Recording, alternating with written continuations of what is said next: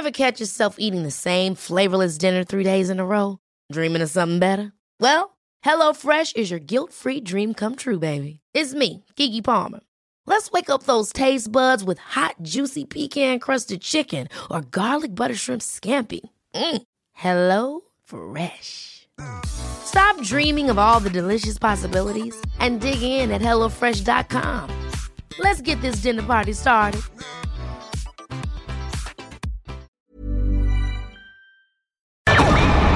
Nada más por convivir. Política, cultura y ocio. Con Juan Ignacio Zavala y Julio Patán. Aquí iniciamos.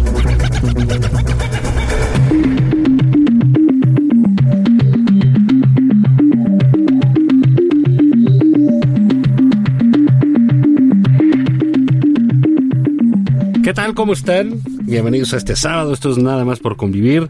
Julio Patán, ¿Qué pasa, señor Zavala? ¿cómo estamos? Pues aquí dándole mano, este, sacando fuerzas de flaqueza. sí. Che semana fea, ¿no? Pues ya como que se va haciendo costumbre, ¿no? Pero hay, que, hay que verla desde un punto, yo creo que es inusual esta semana en, en- en- en muchas cosas, ¿no? Para bien y para mal. Eh, bueno, todo el conflicto de, de Fátima, Sí.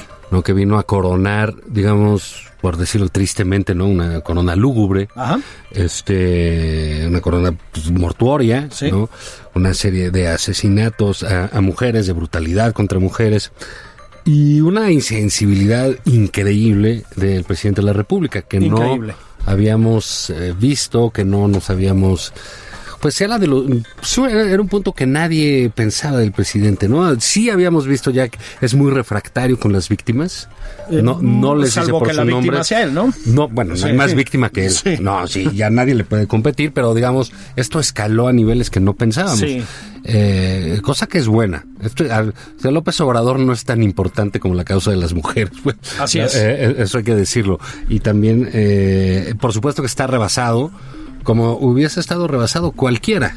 ¿No? Ese no es un. El mundo está Eh, rebasado. No, no- no es un punto, ¿sí? Entonces, sí ha sido realmente para mí como cada día el presidente en una suerte de arena movediza. Ah, fíjate, así Eh, es. Se, se va así hundiendo, este... Se no mueve. me- empezó con que no me pinten las puertas, Así ¿no? es. Este, que, que dices, qué barbaridad, ¿no?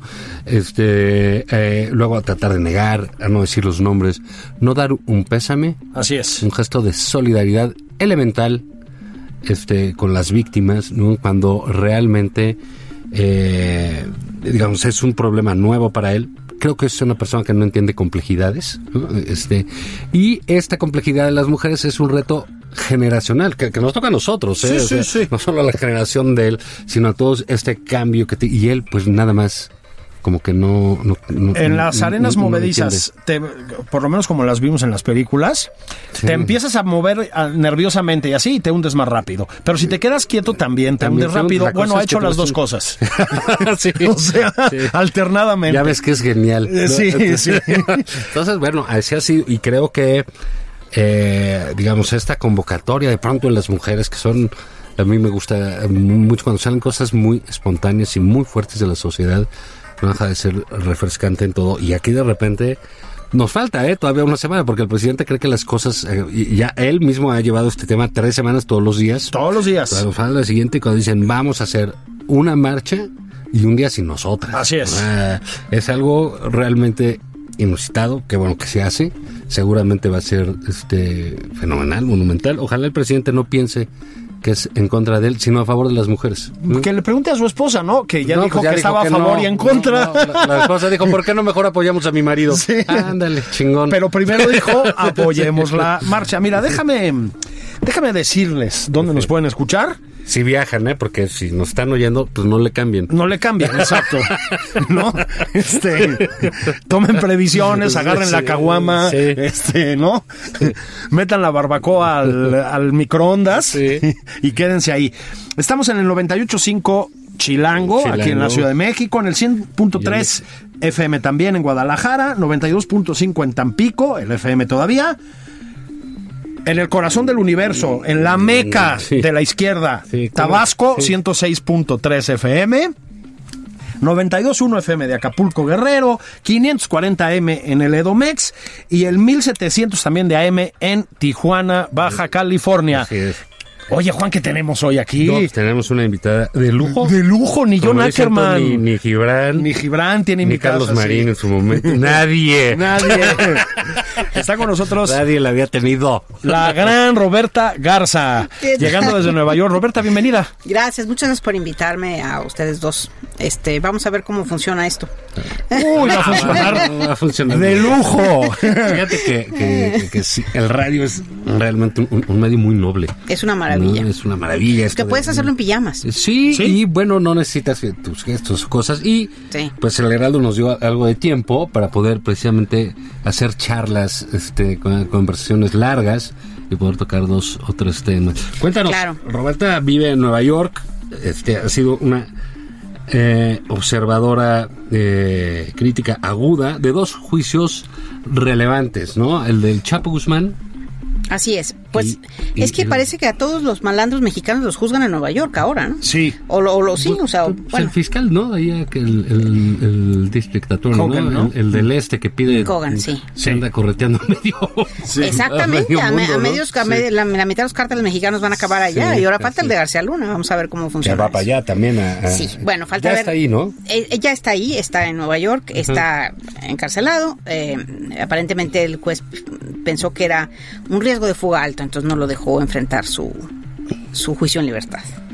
Y bueno, lo que falta es, él ya se ha declarado inocente, pero pues eso siempre es una... eh, digamos, es una declaración eh, previa, después pueden cambiar, Así depende es. de si negocian o no. Es largo esto. ¿no? Es largo, va para largo, hay que sentarse. Sí, En- sí, Antes sí, de un año no, No vamos a saber nada. mucho. Eh, el siguiente, la siguiente audiencia de García Luna es en abril y ahí vamos probablemente a saber qué va a seguir en esto, ¿no? Si va a pedir más tiempo o si se va a declarar ya culpable o inocente. Sí, el, el inicio del juicio del Chapo, si no me equivoco, Sí. se tardó como un año, ¿no? Un poco Mm, más. mm, sí, sí, Por sí, ahí, sí. ¿no? En lo que juegan lo que testigos, eh, digo, los, el jurado, eh, perdone, que sí, que no, y exacto, exacto. Entonces, Cambio bueno, de eso, abogados. eso, eso va para largo, pero digamos, eh, tú has entrado ahí, a la- eh, has, has dado un seguimiento puntual a todo ese juicio y es, Sí, sí. pues no deja de ser notable lo que, en lo que ha derivado, Es ¿no? increíble. Lo, lo que es increíble, este, Ignacio, es que eh, no sepamos, no hayamos, en México no podamos saber nada. Sabemos las cosas imbricales y trascendentes de cómo funciona el narco en México y su relación con el poder a través de lo que sucede, a través de lo que se filtra en los juicios En y en Unidos, las, exacto, en Estados Unidos. Si no, no nos enteramos ni madres de nada. Sí, Fíjate mejor que- por Netflix. Claro. Exacto, exacto. Y Sí. bueno. Sí. Fíjate que yo creo que estás en una posición muy interesante para Sí. ver a México, porque Sí. estás en Estados Unidos Sí. y en efecto estás, bueno, has estado, digamos, atendiendo a tres juicios Sí. paradigmáticos, pero que yo creo que tienen mucho que ver con nuestro día a día. Sí, Uno totalmente. es el del cártel de Sinaloa Sí. a través del Chapo Guzmán. Bueno, a ver, ese es otro tema que a nuestro presidente se le está atravesando constantemente, ¿eh? Sí. Todo el tiempo. Pues sí. ¿Cómo ves al cártel de Sinaloa y sus redes en México desde allá, desde ese juicio? Pues lo que pasa es que el cártel de Sinaloa, eh, cuando uno vive en México y está en México, tienes tus afectos, tus filias y tus fobias. Mm. Y cuando te vas lejos, no las dejas de tener, pero sí ganas un poco de perspectiva. Mm. Eh, eh, es una visión desde arriba, ¿no? O sea, desde como un dron. Y lo que uno se da cuenta es que el cártel de Sinaloa es apolítico.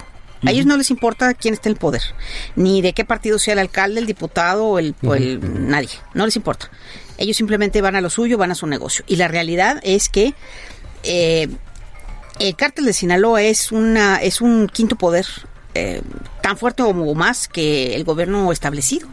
Tiene un poder de fuego. Bueno, se ha quedado claro, ¿no? Esa- esa- claro, exacto. Bueno, ya lo vimos en Culiacán. ¿Para qué, qué, qué más muestra ¿Qué de votos? No sé. Exactamente. Bueno, sabemos que, que Culiacán es un, es, digamos, es plaza narca desde hace décadas. Emblemática digamos, por se- se- excelencia. se ha pero eso se, se ha desproporcionado y eso se replica sí. en, o sea, en Coatzacoalcos tienes lo mismo, en, en Tampico y en, Bueno, o sea, en todo, en toda sí. la frontera norte donde yo soy, de Monterrey. eh, Eso, el, el narco sienta sus reales, es la autoridad tácita desde desde el 2006, o sea, o por ahí, ¿no? Un poco antes, un poco después. Y lo sabemos, o sea, y, y esa es la autoridad, es la que te dice qué hacer, cómo hacerle, qué puedes hacer. El, el alcalde, pues es un correveidil, un factotum siempre de ellos, el gobernador y más o menos igual. Lo sabemos, ¿no? E- Y, y es difícil verlo cuando estás en México porque estás inmersa en tu pequeño microcosmos de tu parroquia. Y desde afuera, pues ves todo. y dices, ah, caray. Sí, y sí, sí, es, sí es, es tremendo, es preocupante. Tú, cuando viste que, pues básicamente el cártel de Sinaloa tomaba Culiacán, Sí. porque creo que eso es lo que hay que decir, ¿no? Tomaba Culiacán. Sí. Ante el intento estrambótico de detención de Ovidio Guzmán. Claro, ¿Qué claro. dijiste, eh? O sea, tú dijiste, pues sí. ¿Qué es lo que pensaste? Sí. Pues lo que yo pensé es, eh, digo, me alarmó como a todos, es, Mm. es tremendo. Eh, eh, lo que pasa es que una cosa es que ya lo sepas y otra cosa que lo veas en acción. Mm. Y ahí lo vimos en acción. Vimos en acción lo, lo que ya sabemos que es una realidad. O sea, igual en Guerrero, igual en, en o sea, bueno, vimos Culiacán, pero pues es igual en Los Mochis, en Mazatlán, en cualquier otro lado de Sinaloa, funciona igual. La mitad de Durango es lo mismo. Insisto, frontera norte, todo lo que es Tamaulipas, todo el Golfo, por supuesto, Veracruz, de- desde Tamaulipas hasta Yucatán tienes esa presencia. Eh, ¿Dónde más? Vamos a ver. Eh, por supuesto, Chiapas, Oaxaca, de otras maneras, pero ahí los tienes también.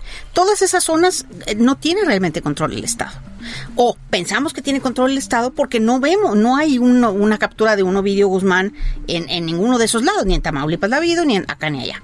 Pero si tú intentas capturar a un, al hijo de un narco importante en cualquiera de esos lugares, va a pasar exactamente lo mismo va a pasar exactamente lo mismo. Porque en parte tienen efectivamente un poder tanto de fuego como político y económico sin duda fuertísimo, además que la de la coerción de la sangre, o sea, ¿qué te gusta? O, o es que es el, el- el típico plato a plomo, ¿no? Que, o sea, o agarras la lana o te mato. Pues bueno, pues la disyuntiva está muy fácil en este, pues, qué mal, ¿no? Muchísima gente pues se dobla y lo sabemos. Ahora, no se ve porque bueno, las cosas funcionan, la gente, el señor se levanta en la mañana, viste a los niños, los manda al colegio, el señor va a trabajar, etcétera, etcétera. Pero en cuanto haya, hay un realmente una eh, un reto de la autoridad o de cualquier autoridad civil, eh, es- eh, política, lo que sea, hacia los narcos, vemos estas respuestas y las vamos a seguir viendo, ¿no? Porque no tenemos una autoridad central con la inteligencia capaz de enfrentar a un poder de esta naturaleza, Y, y- es un poder bueno, ah, parapolítico. digamos, este tema de Sinaloa ligado al Chapo, ¿no? O sea, el Chapo es el mexicano eh, pues, más conocido en el mundo. Ahorita no, digo, ¿con quién va a competir? José José. No, José Este, no. José. No, ya sé. No, sí, bueno, no, pues bueno, que o sea, sí, digamos, sin duda. este, Uno de los más, vamos a ponerlo, ¿no? No Sin sé, duda. dime que el Chicharito, no. ¿Quién más? ¿Quién más? ¿Quién más? Pues nuestro presidente, el gran No, Tlatuani, pues si no lo saben decir es un los demócratas. referente. No lo pueden Exacto, decir eso los fue que bien vergonzoso. No. No, de veras, es muy Bueno. difícil que haya un personaje, a esto voy, de, de, de tal impacto. Porque, Sí, no, es el malo, ¿no? Es, es, digamos, el Corleone, ¿no? Pues, Sí. no, no siempre se sabe. Y como México sí tiene esta imagen tan reforzada por todo lo que ha pasado desde hace muchos años. Sí. Este, y ahora, pues, sí, lo que sucede alrededor del Chapo es muy notable. Por Sí. eso lo de Culiacán tuvo ese efecto en el mundo, ¿no? Sí, De- de exacto. Por eso la boda de la Chapo Eh, ándale. efecto en el mundo. Sí, pues Todo es el lo demás, 1-2. Lo de Genaro a nadie le importa ahorita en el mundo. O sea, como que Correcto. "Ah, pues si No, el no de la policía está metido, pues se supone que sí. ¿no? Exacto. Porque eso Sí, es lo que hemos visto en todos lados, ¿no? claro. Este, eh, cuéntame, en- entre estos personajes, eh, la Chapo diputada, que así le decíamos aquí. Sí. ¿no? Que luego allá fue con la novia del Chapo, ¿no? Sí. Este, no, no. Lucero Sánchez, sí. Lucero Sánchez. Este, qué historia, ¿no? Es una historia tremenda, tremenda. Fue de quizá de las que más me impactó a mí eh, en el juicio. eh, verla a ella, ¿no? Porque Sí, claro, sí. eh, es, es ella lo que aportó, no necesariamente aportó, digamos, eh, mucha inteligencia policíaca, mucha inteligencia que les ayudó a los negocio, fiscales. No, sí. no, no. Digo, algo sí, pero no tanto, comparado con los demás. Lo que aportó ella es la dimensión, iba a decir la dimensión humana, pero realmente es la dimensión inhumana del Chapo Guzmán. O sea, cómo, cómo él funciona, funciona con una frialdad absoluta y total, manipulando, en este caso, muchos de sus lugartenientes, eh, digamos, eh, no oficiales, eh, digamos, de la parte, en la parte del negocio, no en la parte de la coerción, en la parte del negocio, muchos eran mujeres. Y las tenía de amarradas, o sea, tan, eh, con ligas afectivas, tan, tanto afectivas como de negocio. Y Lucero es quizá una representación emblemática de ellas, ¿no? Ella era es una muchacha pues pobre, de bueno, nació pobre, de, de, de, de por esas tierras y vendía tamales en la calle, vendía, ya sabes, fruta en las carreteras y así. Eh, ella quería ser maestra, quería ser maestra rural, pero pues se metió con un tipo a los 17 años, la golpeaba, la embarazó, etcétera. Su primer marido, que luego acabó ejecutado. Sí, bueno, qué sorpresa. Y la metió en el negocio, él, él la metió en el negocio, el primer marido. Ah, ok, el marido estaba en El marido negocio, le sí. está, pero era un pequeño minorista que vendía churritos, ¿verdad? o Sí. sea, no, no te imaginas nada, nada mayor. El Chapo la ve en una fiesta, la típica, la ve en una fiesta, pues, le gusta, la viola, Y, y luego, pues el síndrome de Estocolmo, ¿no? Pues la- primero la viola y luego le da un celular para que se comunique con él y empiezan después una relación. Eh, y bueno, Lucero se convierte, tiene un hijo de él. Este, se, lo vimos ahí en las cartas, ¿no? Las cartas entre, entre Lucero y el Chapo, que también presentaron en la corte, hablan de su hijo y de que bueno, que está bien mi, mi amor y no sé qué. Y ella, eh, todo esto lo hace sin paga. Ella lo que tiene también es una facilidad tremenda, porque tú la ves, o sea, cuando la vemos incluso en la tele se nota. Tiene un carisma innato, un car- carisma campirano, amable, ¿no? Entonces, Fresco, sí, fresco, exacto. Es muy, eh, era, era muy pispireta, muy, muy amena, muy amable. Entonces, ella inmediatamente se relaciona de buen modo con todos los pequeños agricultores, los pequeños cultivadores de mota de, de la sierra. Ah, Y ella se convierte, exacto, en el enlace, exacto, en el enlace entre el Chapo y ellos. Entonces, es la que les compra, a ti te compró 10 kilos, a ti 20 kilos, a ti 100 kilos, o sea, depende de las maneras, pero ella era la que funcionaba así. Y ella, por ejemplo, lo que hacía es trataba de pagarles en efectivo, porque sabía que si les compraba crédito, el Chapo igual no les iba a pagar. Y pues a ver, ¿quién, quién le va a cobrar Chapo? Sí, cobrar, ¿no? Sí. Chapo Guzmán, si eres un pequeño pues no. Entonces, ella hacía un poco eso, y por eso ganó la diputación por el PAN.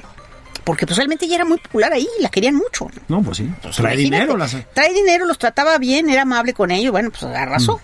Entonces, bueno, ya siendo diputada, sigue haciendo su negocio, por supuesto, este sigue su relación con el Chapo y ella es quien está con él cuando lo atrapan la famosa fuga por Sí, el sí, por túnel. la- ella está con él, exacto, y ella narra narró todo lo que sucedió esa noche, muy interesantemente. Bueno, se escapan a la hora que ya por fin se escapan por el túnel, ella la manda a su casa. Más bien, perdón, él la manda a ella a su casa, se va a Mazatlán al hotel, al hotel y pide a Emma. Sí. Y pues, la Chapo pues, se quedó, ¿verdad? Luego el Chapo se fuga y cierra su relación con Lucero Guzmán, pasa fin de año con él, con él, o sea, pasan fin de año juntos antes de ser reaprendido y, y eso sucede.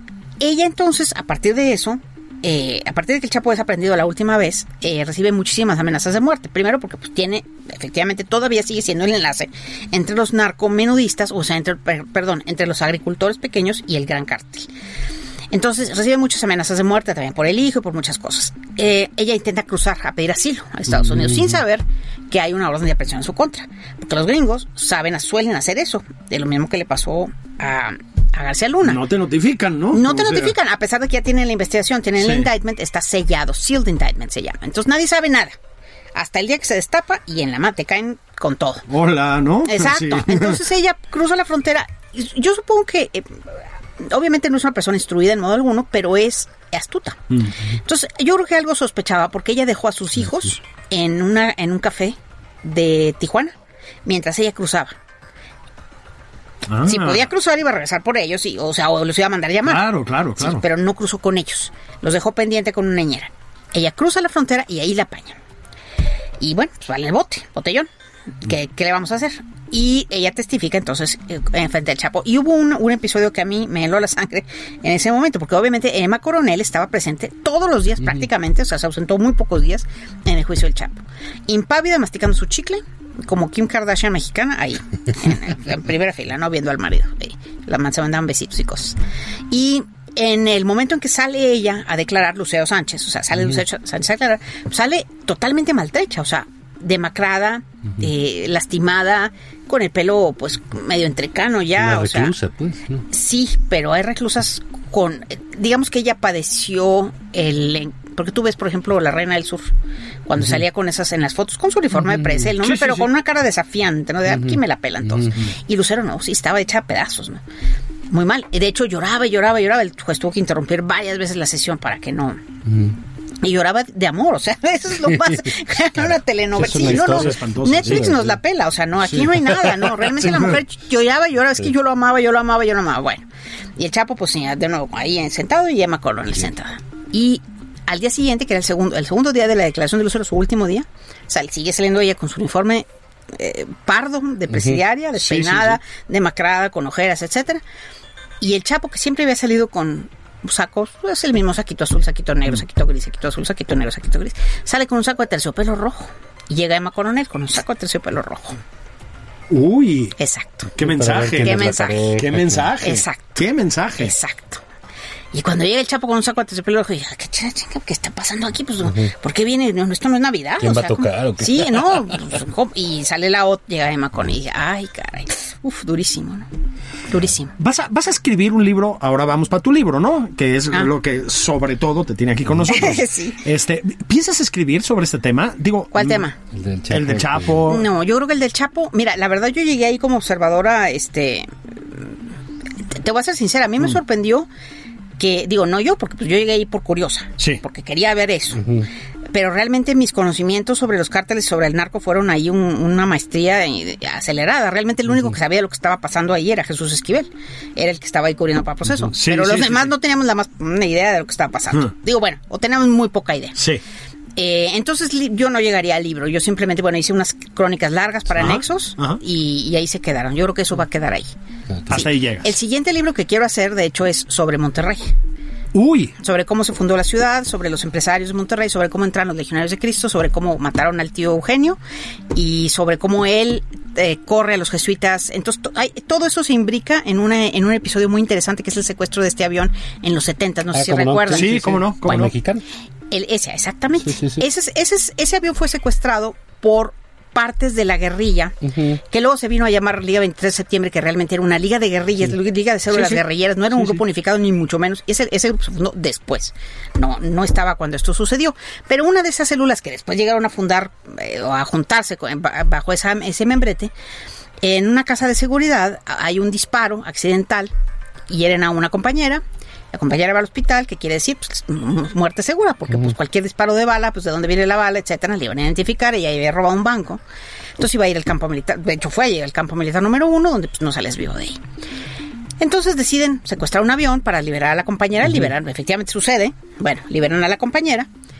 Este, mis padres iban en ese avión, ¿De verdad? sí, mis padres iban en ese avión Iban varios, ¿no? iban mucha gente, Sí. muchísima gente importante de Monterrey iba ahí. Eh, agarran al avión, mi padre, mis padres no se fueron en el vuelo, porque mi madre se paró y les dijo, yo no me bajo sin el gordo, yo no me bajo, yo no me bajo, no me bajo. Y eran otros tiempos, ¿verdad? Ahorita pues la, la hubieran balaseado y se acabó. Pero en ese entonces pues le hicieron caso, la señora no quería, le encañonan, no me bajo, no me bajo, no me bajo, no me bajo. Entonces pues las bajaron a los dos. Y, Guau. pues sí. Ahí tienes el inicio del libro. Eh, bueno, eh, es que ese es el punto. Después, pero falta todavía. Se va el avión.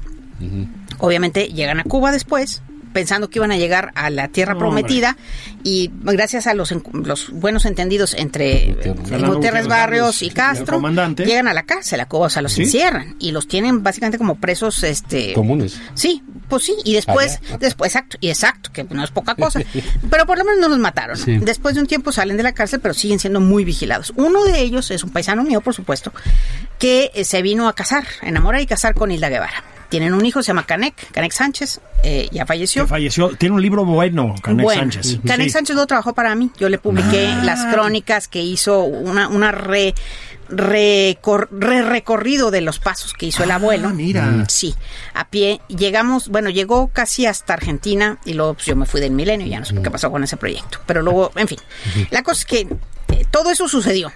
Y a raíz de ese incidente, yo empecé a pensar cuáles son las fuerzas que crearon a Monterrey, o sea, qué pasó, por qué, Mm. las huelgas, la- las grandes huelgas de aquí de, de la, de la Universidad de, Meji- de México, la primera gran huelga que suscitó la gran represión, fue en solidaridad con los compañeros de la Universidad de Nuevo León. Sí, es cierto. Exacto. Entonces, y todas estas cosas en, la en, en Monterrey las suprimen. O sea, eso es, es historia no oficial, es historia que no se cuenta, es historia que nadie sabe, es historia que nadie dice. Y eso me interesa contarlo. Cómo esta, esta imbricación entre la, el... Obviamente muchos de estos guerrilleros que estuvieron tanto en el TEC como en la UNI fueron muy resentidos, muy dañados cuando el tío Eugenio corre a los jesuitas y les, los trata muy duramente cuando ellos hacen la huelga en el TEC Sí, de sí, Monterrey, los, los estudiantes, y luego corre a los jesuitas por apoyar a los estudiantes. A la salida de los jesuitas hay mucho resentimiento contra él, entran los legionarios y ya valió madre. O sea, ahí ya se sí. viene abajo toda la ciudad, porque pues bueno, empiezan estas, estas cuestiones medio neofascistas, medio de culto también, por supuesto. Sectarias, ¿no? Sectarias. Sí. Sí. Bueno, Y se empieza a descomponer sí, sí. todo, ¿no? Sí. Hay un, bueno, Hay mucho que ya, contar ya lo sobre sabremos, sí. Pero yo leí hace poco en un libro de crónicas, creo, de, de, de Julián Ebert, Ah, eh, lo del avión. sí.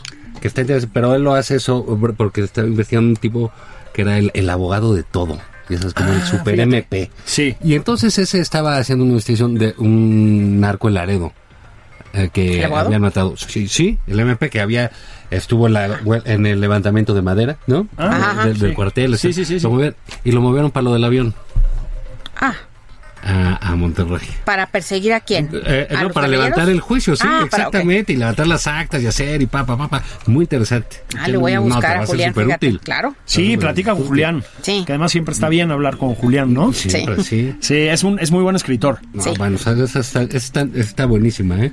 Pero mira, y algún otro proyecto, pero ya la segunda parte ya la vamos a, Sí, le vamos a dedicar meter al a otro. Kid no- Sí. Se nos fue, se nos fue aquí todo. Bueno. Pero bueno, vas a seguir reportando juicios que se den allá, me imagino. Pues sí, ya, me, ya, así me tocó. Es, mi cruz, es mi cruz.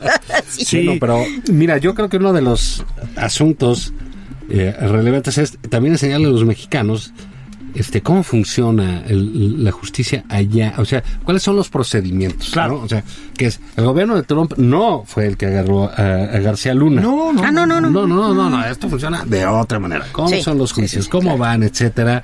Que, caray, tú sabes que ya, ya tienes un público, generaste un público este Pues sí, grande con lo de con lo de Ranier, cómo sobre es, todo. Por, por lo relevante que es enterarnos en el momento de cosas y tener esta habilidad que tienes tú para resumir Gracias. Sí, sí, a sí. tuitazos. A tuitazos, sí, a tuitazos. A tuitazos.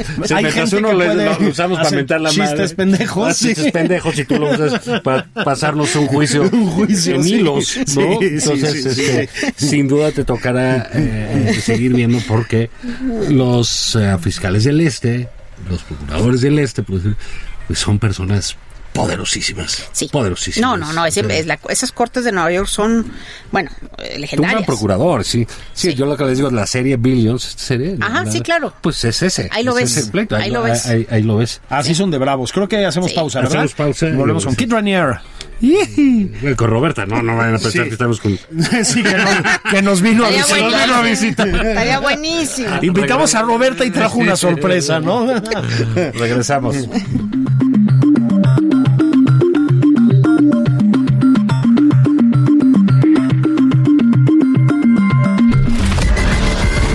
a Julio Patán en Twitter. Arroba Julio Patán 09. Esto es Nada más por convivir, una plática. Estamos de regreso en Nada más por convivir. Aquí, Juan Ignacio Zavala y Julio Patán.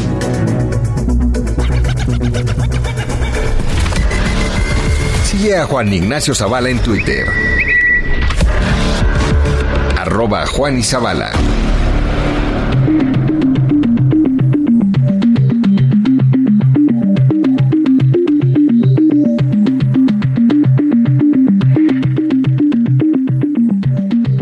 De vuelta en Nada más por convivir. Estamos platicando con Roberta Garza, como decía un maestro mío, sobre el mundo y otros temas. Pues que Roberta ha estado en Nueva York dándole seguimiento a juicios, bueno, importantísimos en general, e importantísimos para México, ya les decíamos, el de Chapo Guzmán, conocidamente. Bueno, ha estado pendiente a lo que pasa con Genaro García Luna, aunque eso apenas está empezando. Y juicio del que derivó un libro que Juan y yo leímos verdaderamente con horror y fascinación, que es como se tiene que leer, Márcame Amo. Sí, y eso que habíamos leído todos los tweets de Roberta. Sí, exacto, ya estábamos... Pero no, Pe- Pero, Uf, pero compren que- el libro, la verdad De que, veras que Ay, sí. se lee muy Muy bien. muy bien, Documento muy rápido, con esa Gracias, facilidad ah, que tiene. Sí, te lo hace eh, reportaje, te clavas, ¿no? Sí. Tiene su eh, suspense muy bien, eh, muy bien puesto, pero no deja de ser trágico. Terrible. Es muy Todo, trágico. Todo, todo, ¿no? Sí, es muy terrible lo que pasó ahí. La verdad es que sí es. Uf, sí, te, sí me ponía, o sea, la piel de. mm, Sí, chinito. Estamos hablando de Márcame Amo, Cali Arena, este, y es sobre el juicio a Kit Ranier, que como saben ustedes, es un líder sectario. A ver si estás de acuerdo, Roberta, por ahí voy a empezar. Es un líder sectario, digamos, peculiar, pero tal vez no tan distinto a otros. Lo que creo que hace. Vaya, escalofriante y único este juicio es las conexiones mexicanas. Desde esta óptica, quiero decir, ¿no? Sí, seguro. Bueno, eso, Sí. es, eh, eso es lo que lo hace interesante para nosotros. Sí. Eh, no, no que haya sido el primero. Bueno, ya tienes. Claro, es otra demografía, pero al fin y al cabo tienes a Nazón. Desde luego. Tienes a Maciel, O a tienes a- Padre ya Maciel. has tenido algunos Sí. otros, pero, pero tienes razón. Esto es, esto es más contemporáneo, más rápido, más inmediato y tienen como más star power, ¿no? Más, más poder de, Sí. de- de espectáculo, entretenimiento, quizá. Si lo pudiéramos ver desde, sí, desde esa perspectiva. Pero sí, totalmente. eh, eh, El imperio de Ranieri, eh, si tú descuentas a las hermanas Bronfman en Estados Unidos, Sí. allá no tenía nada, más que ellas, más que el dinero de ellas. Que es la, menos que la marca Seagrams, ¿no? Sí, bueno, es un chingo de Sí. dinero. Fueron No, no, casi cosa. 100 millones de dólares que les bailó la Sí, que les bailó. No más, una pequeña cosa. Y, y- y no dejó nada. Digo, realmente con 100 millones de dólares pues, puedes hacer maravillas. Él, No, digo, se lo pero chupó, pues se lo ¿quién sabe chupó. Pues porque era un tipo que no es muy inteligente, entonces lo perdía en la bolsa, lo perdía acá. Mucho era, mucho se gastaba en litigios de abogados. Y de esto se Mm, encargaba justamente la parte mexicana. Emiliano Salinas, de la mano de Kirsten Keefe, que era la lugarteniente de Renier encargada de esto, o sea, de acosar a los, a los disidentes, de hackear eh, sus cuentas de banco, sus documentos privados para ver por dónde los puede extorsionar o, o- o- o enredar de otras maneras.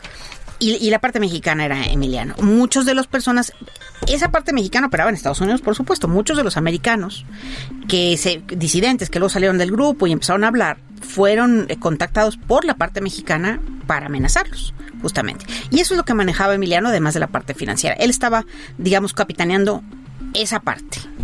Esa parte. Y la mayor parte del dinero y de las, de- y de las almas las ponía México. Las ponía México, Sí. exactamente. A ver, y de una manera no exclusiva, pero importante, Monterrey. Sí, seguro. ¿Qué pasó? O sea, ¿cómo, cómo es la conexión Sí. de Nexium, Sí. para llamarlo de alguna manera, con Monterrey? O sea, ¿qué, qué- cómo llegó ahí? Mira, eh, hay un chico de Tamaulipas, el- bueno, dos hermanos, los hermanos Boone, eh, Omar Boone y Edgar Boone, que uno de ellos era muy aficionado a las eh, cuestiones de superación personal, a los gurús de superación personal. Y, te- y iba él a Estados Unidos con, con una de las, una mujer eh, a, a una cosa que se llama life coaching. Y ella lo, con- lo contacta con los de Nexium. Dice, ay, mira, aquí hay un grupo en Albany nuevo que hace cosas maravillosas. Y él va y, y se engancha. Y entonces los lleva a Monterrey. Y ahí empieza, porque él vive en Monterrey, o sea, era de Tampico, pero él se fue a Monterrey, llegando al TEC de Monterrey, como la mayoría de la gente de fuera que llega a Monterrey, bueno, sí, llegan sí. por eso.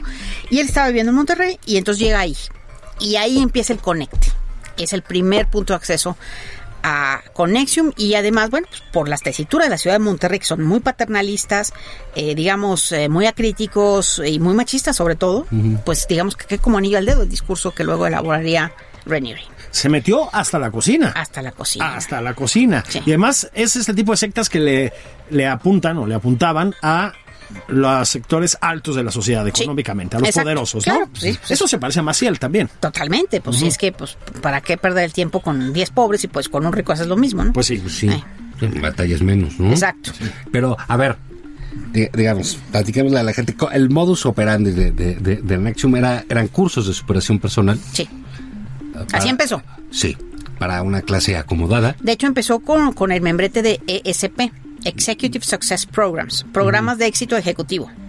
Y luego cambió a Nexium, ya cuando se empezaron a poner un poquito más fifís, cambió a Nexium, a los, los latinajos, ¿no? Porque a este tipo le encantaba la pantalla, la pantalla. El, el latinajo. Sí. Y, y bueno, va haciendo su, su, su crecimiento y spin, ¿no? Sí. Pues van creciendo, creciendo, creciendo. Y echan su rama en México muy temprano, o ya tenían unos 15 años, ¿no? Más o menos. Sí, empezó como en el 2000, de hecho. Sí. Y, y, y reclutan entonces, para sorpresa de nosotros, a nuestra élite. Sí, A- a- a- totalmente. eh, política, social, Sí, y cierto rubro económico, ¿no? totalmente, sí, totalmente. Pues ese era el, el target, ¿no? Pues estas, estos grupos siempre van por la lana. Concretamente, el hijo del expresidente Salinas, Exacto. sus hijos, ¿no? Dos. Cecilia Sí. estaba ahí, ¿no? Cecilia estaba ahí. Ajá. Así es. Estaba metida Emiliano eh, también y doña Cecilia eh, Ocelli. También, metida. Sí. Ok. Entonces, luego está la hija del dueño de la reforma, Alejandro Junco. Así es. que esa es una historia terrible. Terrible. ¿no? Terrible, Te- pavorosa. eh, y, y que va a acabar muy mal, ¿no? Muy mal, sí. Pues ya, ya, sí. Ahorita, eh, eh, Sí, ahorita falta, falta, faltan, con- faltan cosas, pero sí. Faltan cosas. Pero entonces, digamos, es, es eh, se convierte en esta suerte de secta para nosotros, que así, lo vemos, y echan sus redes profundamente en México, ¿no? Sí. Y aquí funcionan concursos carísimos, ¿no? Así es. Así empezaban. Ese, mira, esa era la parte, digamos, kosher. o sea, Sí. realmente... Y la parte bonita. La parte bonita, exacto. O sea, ¿qué, pasa con esos cursos? Pues te dicen, mira, si tú eres tú eres mediocre, tú puedes ser mejor, este, libérate de tus... em, eh, eh, lo que ellos hacían era básicamente un rem- remix de terapias... eh, fusiladas, plagiadas de la cienciología, de programación neurolingüística y cosas así. Pero era básicamente, eh, eran slogans, ¿no? Pero igual, pues era, siéntete bien, haz esto, tenían varios eh, pequeños ejercicios. Levanten la mano, lo más alto que puedan. A ver, levántenla más. ¿Ya ven cómo podían más? Les dijimos la más alto que puedan y podían más. Sí. Bueno, pero son cosas realmente muy básicas. O Sí, sea, sí, no, no, sí. eso no es una gran terapia profunda de ver. está- Pero te vas de, te vas de espaldas. O sea, ay, ay, sí es cierto, mira, yo podía más y no sabía, bla, bla, bla. Bueno, pero eso era básicamente lo que vendían. Si tú querías pagar 5 y 10 mil dólares por eso, pues es tu problema. 5 y 10 mil dólares. 5 o y 10 mil dólares por cursos de tres días o de una semana, dependiendo. Para la gente muy vulnerable. o sea, Era gente en muy problemas. Pero el punto es, por ejemplo, eh, Paulina Fox. Es que estaba metida. No, ella fue a los cursos y ya. Se Ya, le bajaron sí, sus sí. 10 mil dólares y no hubo más. Pero hubo otros Levantó que se su metieron, mano levantó la mano y se sintió alto, maravilloso, ¿no? Bueno, eh. Ya, con eso hay. Ahora, después de esto que pasaba, si te enganchabas, si dices, quiero más cursos, quiero más, quiero más, quiero más, eventualmente te invitaban a los cursos que luego fue desarrollando él, que ya no tenían nada que ver con, de- con superación personal, ya no era el típico fraude de te vendo chaquiritas por, por, por monedas de oro. Era, te vamos a enseñar la naturaleza de la mujer. En, en los programas que se llaman Jeunesse. Bueno. Y Habl- hablando de terminajos mamones. hablando ¿no? de terminajos, no, y es que ya, ya llegábamos a ese punto. Sí, ¿no? Pues sí. son- grados, ¿no? Según leí. Claro, leí en tu ah, libro, y entonces les preguntaban, grados, claro, ¿no? había grado, y había, bueno, eran diferentes caminos, ¿no? Jeunesse, entonces les preguntaban, ¿qué quiere decir jeunesse? Ay, no sé, es lo que cada quien quiere hacer de ese término. Bueno, eso, juventud en francés, ¿no? Porque Sí. al tipo le gustaban jovencitos. Pero bueno, y sí, eran esas mamonerías que ya se empezaban a imponer ahí. Pero bueno, en esos cursos, ¿qué les decían? Les empezaban a decir, por ejemplo, cosas así. Eh, la, la, eh, eh, estimulación sexual a los infantes en otras culturas no es problema, no se ve como problema. Entonces, el niño sabe que fue abusado solamente porque le estás diciendo que fue abusado. Pero si él hubiera crecido en una cultura donde eso es perfectamente normal, hubiera sentido rico y ya. De que, ay Dios, o sea, no son, son falsas equivalencias. No, bueno. Sí. Además, esta, a propósito, es típica Ajá. de los abusadores sexuales. Exacto, ¿Eh? por supuesto, sí, totalmente, totalmente. Digo, no es nada nuevo tampoco, No, ¿no? Mm. exactamente, no, no es que la, la sociedad lo etiquete como un abuso y entonces se convierte en un abuso por la etiqueta. No, siempre fue abuso. Así es. Siempre, porque no hay una manera, no hay un consentimiento, hay una sumisión, hay una autoridad superior, hay un poder superior. Y cuando se etiqueta como abuso es porque es un abuso. Cuando no estaba etiquetado como abuso, Siempre no es que no fuera abuso, es que no estaba etiquetado como tal. Pero bueno, son falsas equivalencias y la gente se va de de espaldas con eso. Y eso era lo que les empezaban a meter en los cursos. Y la naturaleza de la mujer, entonces, es, mira, es lo mismo. A ti te dicen que tú debes ser así, que tú debes empoderar, que tú debes ser libre del, del, del yugo, pero realmente son distorsiones culturales. La verdad es que la mujer, por su naturaleza, es incapaz de cumplir sus promesas, es eh, fickle, es eh, volátil. Entonces, realmente su naturaleza está al servicio del varón, que es el que sí es más racional, porque tarará, y les sacaba así eh, cursos eh, En Palacio espurios. Nacional, yo creo. Sí, bueno, o sea, es que en Palacio Nacional somos feministas cuando el panido lo- nos da permiso, ¿verdad? Más o menos por ahí va la cosa. Pero bueno, así, así estaba. Entonces te empezaban a involucrar. Y ya de ahí, pero esos cursos eran, seguían siendo cursos pagados en una Claro. clase. Sí, sí, sí. Pero ya de ahí, obviamente, la que se enganchaba con eso, ya le invitaban. Si le gustaba Renir, porque el, el, la aplicación, la forma de aplicación a el grupo de esclavos sexuales era una fotografía. A ver, esta es la candidata Renier, mira la foto, sí está bien. Y entonces la empezaron a cultivar. Eso era, Además, el, eh, también muy de las sectas, sí. eh, la importancia del manejo de la información, ¿no? Sí, no, bueno. Este, se supone que parte como, digamos, de tu proceso de autoexploración y bla, bla, bla, es ventilar tus secretos más humillantes y Claro. más, etcétera, Ándale, ¿no? eso era muy de los cursos también. Exacto, desnúdate, entrégate para que puedas ser libre. Y los ca- cañangas, ¿no? Ya tenían ahí tus. O sea, me, chantaje, tir- ¿no? me tiré a mi cuñado, no sé qué, no sé qué, no sé qué. Toda esa información a su Exacto, disposición, ¿no? Exacto, exactamente. Y a ver, ahí dentro de ese cúmulo de historias que es el, el libro, este, esta historia de, de esta chava mexicana que termina llevando a su familia y que la encierra Ah, eh, sí. eh, dos Ah, años. sí, Daniela, Brutal. sí. Daniela, es una historia terrible. Sí, sí lo es. Porque es, digamos, ya la secta en su apogeo y en su fuerza total, llevándose a la familia, al padre, la madre, a la hermana, él anda con las hermanas. este, las tres de- hermanas. con las tres hermanas. Que además son con los papás ahí. Una de ellas, sí. Eh, eh, la encierran los papás por órdenes de él. Y, Sí, en fin, exacto. cuéntanos de eso. Es, es terrible. Es una historia tremenda. Esta es una niña brillantísima. Brillantísima. Eh, y, y yo te lo digo, bueno, por, por lo que de- salió en el juicio, su trayectoria, etcétera, pero además porque como la veías.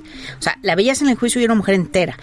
Yo, yo no creo que una persona normal pudiera sobrevivir una, un, una, un terror de este tipo y estar entero, ¿no? Ahí testifico. O sea, realmente, pues, eh, eh, sí, eh, fue muy impresionante verla. Después de todo lo que, vivió, mujer, ¿no? pues Porque tienen más interés, ¿no? pues no sé, pero pero estaba muy impresionante el asunto aquí. Digo, sí, sí, sí, su, su, su- no sé, su, su manera de expresarse, su elegancia, fue, fue muy, muy interesante ver eso. Pero bueno, ella entonces está en el TEC de Monterrey y le dan una beca para estudiar en Suiza. En una buen, muy buena escuela, porque ella siempre su ilusión era ir a una escuela a Harvard o Ivy League, no sé, científica, etcétera. Le dan una beca para Suiza y dice, ah, la voy a agarrar. En, sus papás le regalan un curso eh, de superación personal porque a ellos les gustaba eso con Rainier. Entonces ella va y se engancha un poco, le interesa.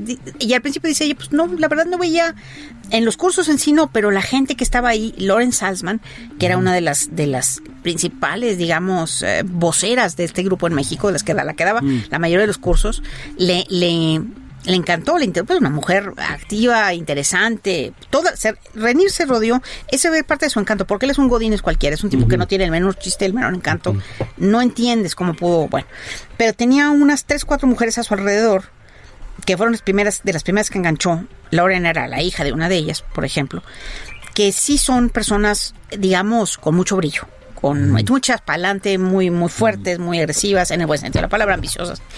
Y a ellas les enganchó totalmente. Entonces, ellas se convertían, digamos, en sus representantes y en sus voceros, y ellas lo vendían como un dios en la tierra.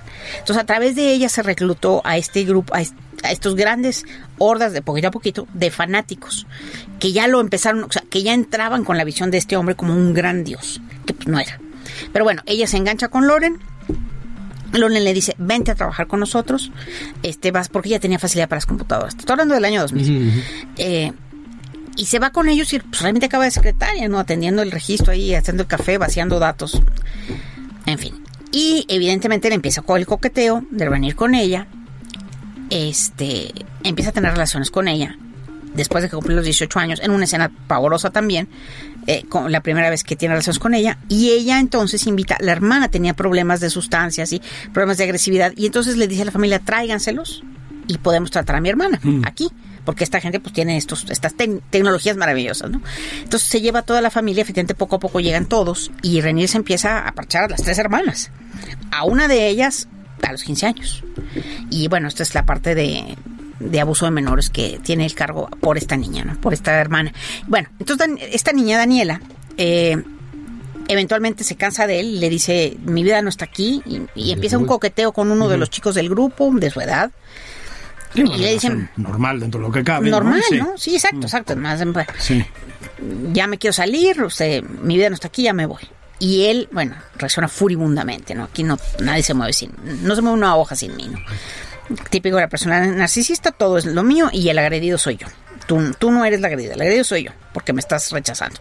Entonces, la se va, digamos, eh, aislándola de su, del grupo, que parece entonces la niña ya no tiene amigos en México, ya no tiene nada en México, su familia está allá, eh, su familia nuclear está allá, todos sus amigos de México pues los dejó porque pues, estaba totalmente absorbida con el grupo, no tenía ya nadie más que, más que a ese grupo. Y la empieza a castigar, la eliminan de actividades grupales, la dejan de invitar a lugares, la, o sea, la, la aíslan totalmente, ¿no? Y cada vez más castigos, no puedes hacer esto, no puedes, no, no puedes hacer cosas que te gustan, no tienes permiso de hacer deporte, no tienes permiso de comer esto, comer lo otro. Bueno, eh, llega un momento en que ella no, no, o sea, no, no vuelve con él, no quiere volver con él y la encierran, tiene este encierro domiciliario, digamos, en la casa de sus padres. Entonces sus padres viven ahí, sus hermanos viven ahí. Durante casi dos años no le dirigen la palabra, no la ven porque tiene puerta cerrada y la ventana tapiada hacia el exterior. Y le quitan de ese cuarto todos los muebles, tapete y todo, nada más le dejan una colchoneta y papeles y lápiz para que ella escriba diariamente cartas de, de perdón. a, Pidiendo perdón, ¿no? pidiéndole perdón. Sí. Sí. Es brutal. Yo leo la crónica que haces de este encierro y dices, bueno, en efecto, la resistencia Sí. de esta chica. uf, cualquiera se hubiera vuelto loco. loco. Sí. O sea, y ella cuenta además, ¿no? Sí. Cómo logra sobrevivir y es tenemos el diario que ella hace con esas cartas, ¿no? Con Ahí las tenemos. cartas. Sí, con una precariedad. Es una cosa impresionante, ¿eh? Sí. Y se logra escapar. Sí, eventualmente, porque además, bueno, pues ella no estaba encerrada con llave. Era un encierro psico Pues mental. eran ¿no? casas, ¿no? Eran casas, sí, exactamente. Estaba en un piso de arriba. Exacto. Entonces llega un momento en que ella revienta. Plic, tiene un momento de lucidez porque, bueno, está su ventana tapiada, le, le habían puesto cartón. Pero ella rompe una esquinita pues, para ver para afuera y ve un pájaro que siempre pues, está por ahí porque es una área boscosa de- del estado de Nueva York por arriba y eh, al norte. Y ve un pájaro que va y viene, va y viene, va y viene. Y llega un momento en que el pájaro se posa en la ventana, mira hacia adentro, o sea, donde estaba ella, Sí. y se va volando. Y ahí, bueno, obviamente, pues no es esa, no es Sí, nada pues, más la eso. figura, pues, pero sí. es una, exacto, ahí fue, donde ella empieza a decir, a ver, ¿por qué yo estoy haciendo? Yo también voy a volar, ¿no? Y sale, sale de la casa, sale de la casa. Y tú imagínate, yo no sé cómo haber estado esa niña, o sea, a ver, después de dos años, ah, porque pues, por supuesto tenía que lavar la ropa en el lavabo, o sea, no le lavaban la ropa, la comida se la ponían en mal estado, sus propios padres, o sea, está, está- es impresionante eso. Ella sale y lo va a buscar, ah, porque estaban en las noches, él dormía de día y vive de noche, entonces en las noches él empezaba un partido de mm, Voleibol. voleibol. Entonces va a las canchas donde está, lo mira y él sabe en ese momento, o sea, se miran y en ese momento él sabe que ya no la tiene, que ya la perdió. Y se va corriendo. O sea, él se lanza corriendo de miedo, simplemente enfrentarla. ¿no?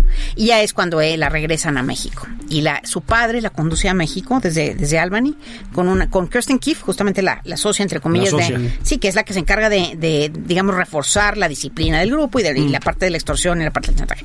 Para asegurarse de que la niña no se escape, o sea, la niña no se vaya y denuncie, obviamente tuvieron presa dos años, porque ella sí los meten al, hubieras metido al bote, o sea, aquí no hace nada, nadie hace nada. Entonces, la- imagínate tú, la lleva el padre a la frontera, la cruza con 100 pesos en la bolsa y le da Sí, 100 sí. pesos clandestinamente, porque realmente la instrucción era que no tuviera nada.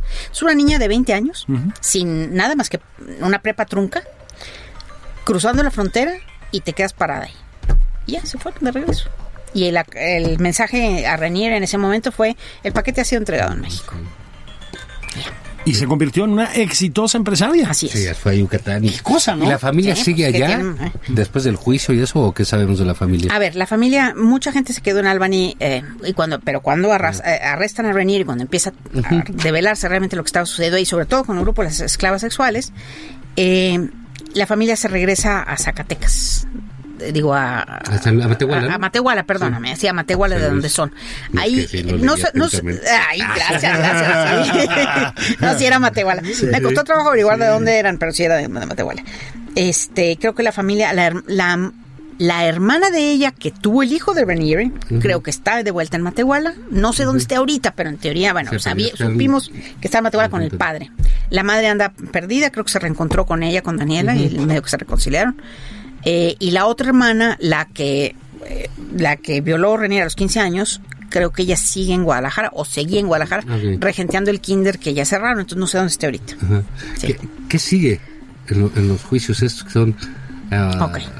eso y, y luego o, lo- o como quieras algún día platicábamos Julio y yo cuando venía eh, porque digamos en todo esto la hija de, de Al- de Alejandro Junco el dueño de Reforma tiene un papel Sí. principalísimo ya Sí. con las esclavas sexuales Por supuesto. las procuraba ofrece a su hija Así es, ella era del grupo principal de las ocho principales esclavas sexuales y ella era la encargada de, de varias cosas. Ella compró la casa de la sororidad, entre comillas, donde se llevaban a cabo los ritos que ellas hacían. En Albany, ¿no? En Albany, exactamente. Ella vivía allá, pero además compró la casa donde, bueno, eh, donde tenían los ritos ellas. Ella además era la encargada de recoger y- resguardar el lo que le llaman el colateral, que es, funciona exactamente como un colateral bancario. Cuando tú entrabas a ese grupo, al grupo de las esclavas sexuales, te reclutaban, te decían, bueno, pero no te puedo revelar nada porque esto es una cosa muy seria, ¿no? Entonces tienes que entregarme algo comprometedor para que yo esté segura de tu lealtad y de que no vas a, digamos, a ir a contarle a la gente lo que hacemos aquí porque esto es muy secreto y muy exclusivo y la madre. Entonces entregaban alguna cosa menor, eh, una carta diciendo que, exacto, que, que habían sido infieles al novio, ¿no? Cualquier cosa. Y entonces, y las empezaban a enganchar. Pero luego, ah, pues sabes que tienes que actualizar este colateral cada mes porque pues ya tu compromiso es mayor. Entonces ya llegó un momento que había un punto de no retorno, donde habían entregado cintas pornográficas y cosas de ellas mismas, o fotos muy comprometedoras, o las escrituras de su coche, de su casa, qué sé yo. Y bueno, ahí era donde ca- cañangas, ¿no? Ya no había manera de salir y ya pues, estás a la disposición de este tipo. Extorsionado. Extorsionado Chantajeado. Chantajeada. Sí. es la- porque eran, eran mujeres en todos los casos, ¿no? Exacto, exacto. Y sometidas además a violaciones constantes, constantes por parte Sí. de este tipo. Ya es que estaban adentro. Entonces, restricciones calóricas, no puedes hacer esto, no puedes hacer lo Ah, otro. claro, que tenían que tener un peso tope y este pero, tipo de pero cosas, bueno, ¿no? Sí. ridículo, o sea, de 45 kilos, ¿no? Y bueno, la dieta Nexium, agua con polvo de chile, eh, miel de maple, un poquito, y, y 40 días, eso nada más. Fíjate que me, me impresionó mucho cuando cuentas eso, porque, fíjate, ¿eh? cuando yo estaba en la universidad, empecé a salir con una chica que no, no estaba metida ahí, pero ella siempre ha tenido como propensiones a lo místico, ¿verdad? y a lo esotérico y etcétera. Y bueno, no te puedo explicar. Uy, Y acá, eh, estaba con un cuate que era ahí de la UNAM, sí, me acuerdo del colegio de ingeniería por alguna razón, y que les ponía también ayunos, pero a hombres y mujeres, ¿no? Ah. Entonces te miraba a los ojos, así, y te decía, no, es el hígado, no sé qué, ya sabes, y te ponía ayunos, pero a ver, larguísimos, iguales. Lo mismo, no sé de dónde sacaron esa, esa idea. Eso- calorías, no pues, tengo ni idea. Mira, esta básico, gente ¿no? se plagiaba todo, entonces probablemente lo leyeron en algún lado, qué sé yo, pero es algo de glucosa por la miel y, y lo demás es un poco de sal y bueno, con eso es un suero.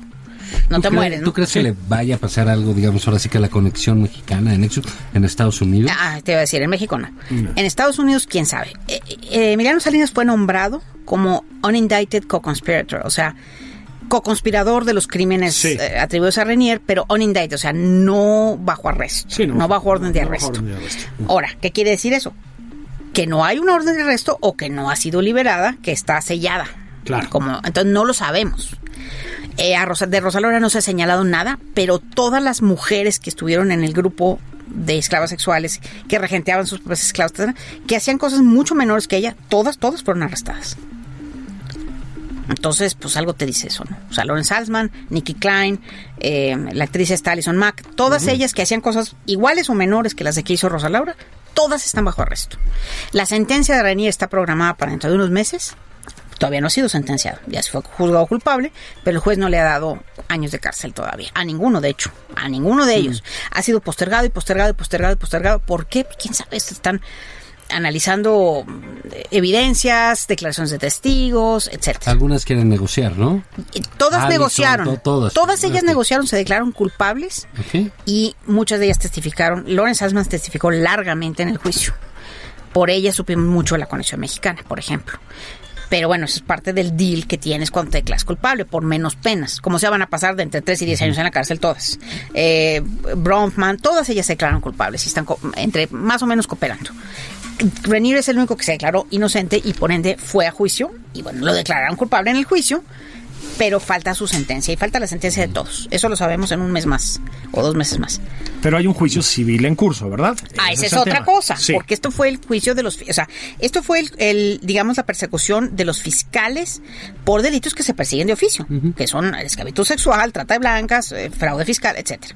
Pero hay un juicio civil por parte de las víctimas cuyos delitos que ellos alegan o las ofensas que ellos, que ellos alegan es obviamente daño moral, daño, en fin, una serie de cosas alusivas y particularmente del grupo que estaba relacionado con las esclavas sexuales, o sea, las mujeres que fueron víctimas, los hombres que estaban ahí que tenían que veres, ¿no? Todos ellos son los que están, básicamente mujeres, están demandando a las a las eh, a las del grupo principal de esclavas sexuales, entre las cuales está Rosa Laura, ahí sí no en el juicio de los fiscales, digamos, de Nueva York, pero sí en el juicio civil en donde las víctimas directamente los demandan por y piden restitución. ¿Y les van a a- bajar las nachas. Y tú vas a estar pendiente del juicio también. Sí, le vas a dar seguimiento. Ahora, este es un juicio civil, entonces no se lleva a cabo necesariamente en una corte. Una no corte, sé cómo no sea el doc- Sí, Esa, falta ver cuál es el mecanismo, pero los documentos ahí son públicos, van a estar saliendo. Mínimo. Y tú nos lo vas a estar contando. Claro que en sí. Twitter. en donde sea, donde se dejen. sea- Mientras Juan Ignacio Zavala y yo seguimos poniendo chistes malos, ¿no? Sí, así es. No, pero lean el libro. Gracias. De veras, me amo. Sí, se sí. presenta, marca, Marca, me amo. Marca, me amo. Eh, se presenta en minería. Exacto. En Capilla, eh, a la una de la tarde. O sea, hoy. Roberta Garza, muchísimas gracias. Gracias a ustedes por invitarme. Felicidades. Gracias, serio. suerte con el libro y cómpralo y bueno, estaremos pendientes y cuando vengas por acá no dejes de darte una vuelta, aunque sea nada más por convivir. convivir, ¿no? eso. Sí. Nos, escuchamos mañana. Ah, va a estar eh, Adolfo Domínguez, mañana Eh, va ya a traer saben, ropita. Va a traer así. Nos vemos.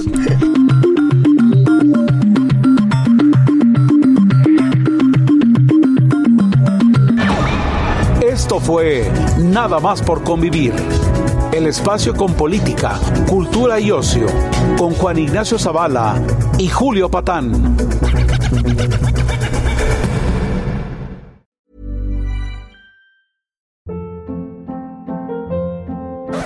Hold up. What was that? Boring. No flavor. That was as bad as those leftovers you ate all week. Kiki Palmer here, and it's time to say hello to something fresh and guilt-free. Hello Fresh. Jazz up dinner with pecan-crusted chicken or garlic butter shrimp scampi. Now that's music to my mouth. Hello Fresh. Let's get this dinner party started. Discover all the delicious possibilities at hellofresh.com.